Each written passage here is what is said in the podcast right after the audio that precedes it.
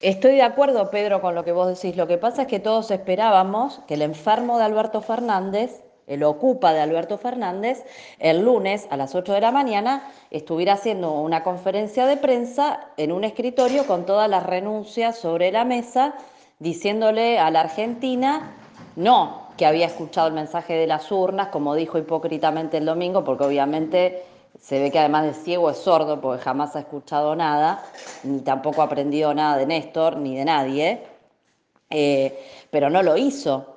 No solamente no lo hizo, no lo quiere hacer. Quiere eh, conservar a su núcleo de inútiles que están ahí todos de prestado, ocupando las oficinas de la Casa Rosada y no han hecho nada. O sea, no hay conducción política en el gabinete porque el jefe de gabinete es un payaso.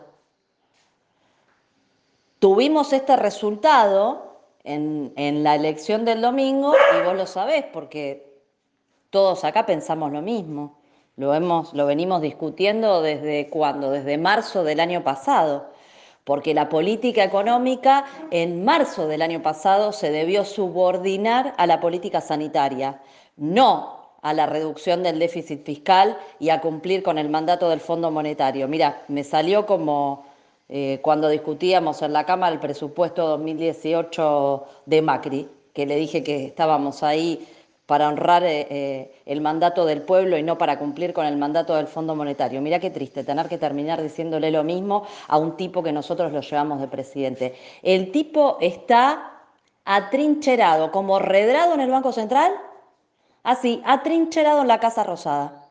Y él es un ocupa, porque no tiene votos, no tiene legitimidad, no lo quiere nadie cada día, porque la derecha, si tiene que votar derecha, tiene a Macri, tiene a los ultras, le sobran opciones. Mirá si va a votar a este mequetrefe que aparte no sirve para nada.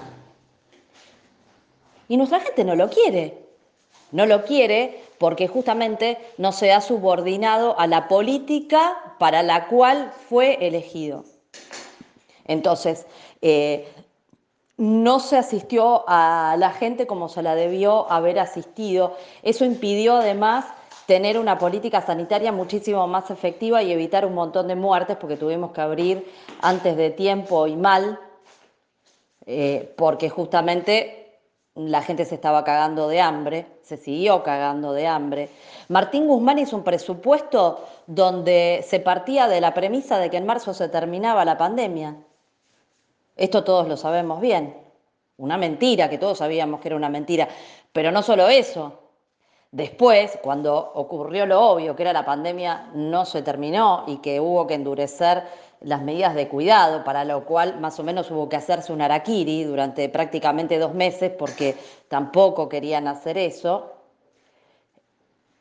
Y no hubo políticas económicas que acompañen. Entonces la situación se fue agravando cada vez más. Y tenemos prácticamente equilibrio fiscal. Equilibrio fiscal con 50% de pobreza en el medio de una pandemia. Entonces, eh, es obvio que la gente no iba a venir a, aplaudirnos. Algunos lo venimos diciendo desde hace mucho tiempo, vos mismo, muchos de los que compartimos este espacio.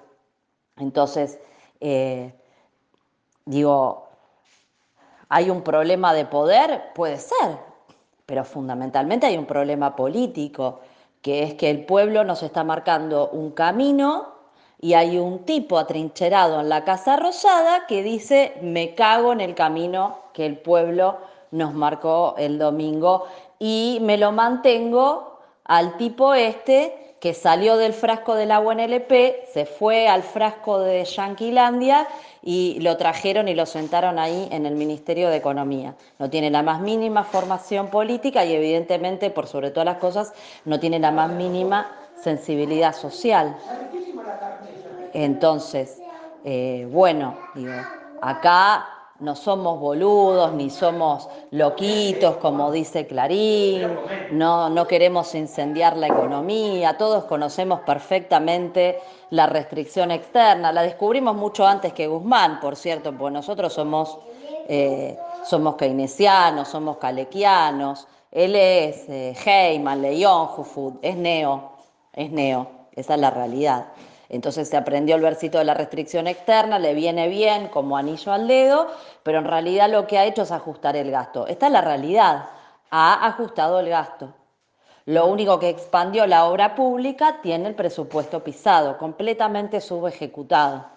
Entonces, esta es la realidad y los resultados son la consecuencia de esa política económica, que es lo peor, además de que comparto con los compañeros que dicen que el gabinete no ha funcionado en general, eh, pero lo peor que hemos tenido, porque es lo que ha afectado de manera directa a la vida de las personas, es la política económica. Entonces se cae de maduro que si hiciste una mala política económica tan mala que el pueblo te lo hizo sentir de esta manera en una elección, el primero que debió haber presentado la renuncia es el ministro de Economía.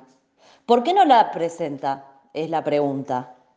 ¿Por qué no la presenta? A lo mejor no la presenta porque tiene otro mandato que cumplir. Como le dije en aquella sesión a los diputados y a las diputadas del macrismo no es el mandato del pueblo. Está atornillado ahí porque deberá tener otro mandato que cumplir y como dijo Máximo en la última sesión que tuvimos, no se puede servir a dos señores. Y nosotros no podemos estar en un gobierno, y me parece que este es el mensaje que los compañeros están dando, no podemos estar en un gobierno mirando para el costado que decide no respetar el mandato popular. No lo podemos hacer porque es nuestro capital político. Nosotros lo construimos, no Alberto Fernández marchando eh, con Nisman, no Alberto Fernández eh, yendo a recorrer los estudios de TN diciendo que Cristina era una psicópata y una asesina, y una corrupta y una ladrona de ella y obviamente de todos los demás eh, compañeros que hoy están presos políticos y ni Alberto Fernández, ni ninguno de los conchudos que están ahí cobrando el sueldo son capaces siquiera de mencionar. Entonces, digo, ¿cuáles son las opciones? Se hace tres días que le están diciendo, loco, recapacita. A ver, sacaron 600 mil votos menos, obviamente con un padrón más grande, cuatro años después, 600 mil votos menos, números absolutos, que lo que sacamos Cristina y yo solitas en la categoría de diputados, te estoy diciendo, la de senadores, más perdimos todavía, porque Cristina sacó más votos que yo.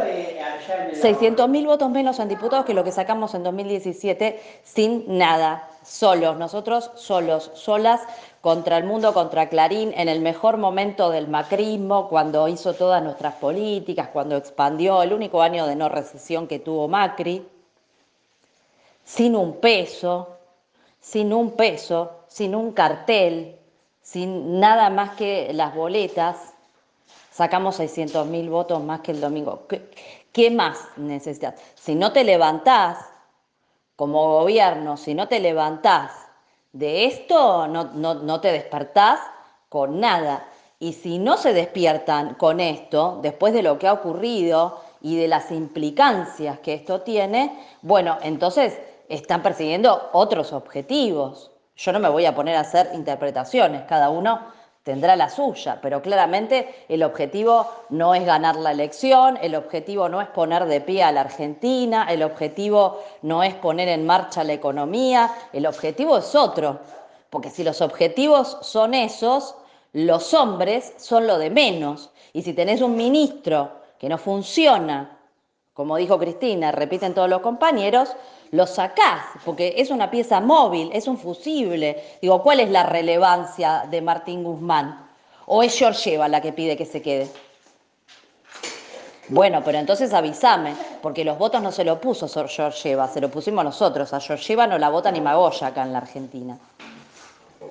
No, yo no sé cuál es la solución, pero yo banco esta movida, porque algo hay que hacer y porque no, no somos lo mismo y no podemos permitirnos tampoco el lujo de que eh, ni, ni, el pueblo ni, ni las masas piensen que somos lo mismo, porque no lo somos. Y yo no quiero ser lo mismo que estas basofias.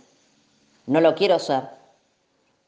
Y el resto de los compañeros y las compañeras seguramente tampoco lo quieren ser. Obviamente, eh, todo esto que digo acá lo digo entre compañeros, ahora voy a ir a la tele, voy a decir otra cosa, este, nadie va a echar leña al fuego, nadie va eh, a armar un incendio con los árboles caídos, pero acá hay que ubicarse en qué lugar está cada uno.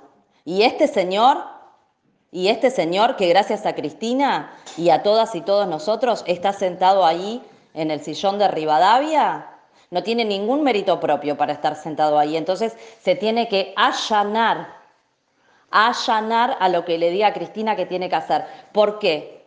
Porque Cristina es la representación de la voz del pueblo argentino. Por su boca habla el pueblo argentino, no por la de Alberto Fernández, por la del pelotudo de Guzmán, de Culfas, eh, que se dedicó a escribir libros en contra de Kichilov, o la pelotuda de Vilma Ibarra, que este, todos se hacían publicidad escribiendo o hablando en contra de Cristina. Pero ¿por qué no se van a cagar y se ubican un poquitito a ver a dónde están, a dónde están parados? Gracias tienen que dar de tener el privilegio de ocupar los lugares que ocupan que no se los ganaron. No se los ganaron. Me parece que, es así, eh, perdón por la, por la vehemencia.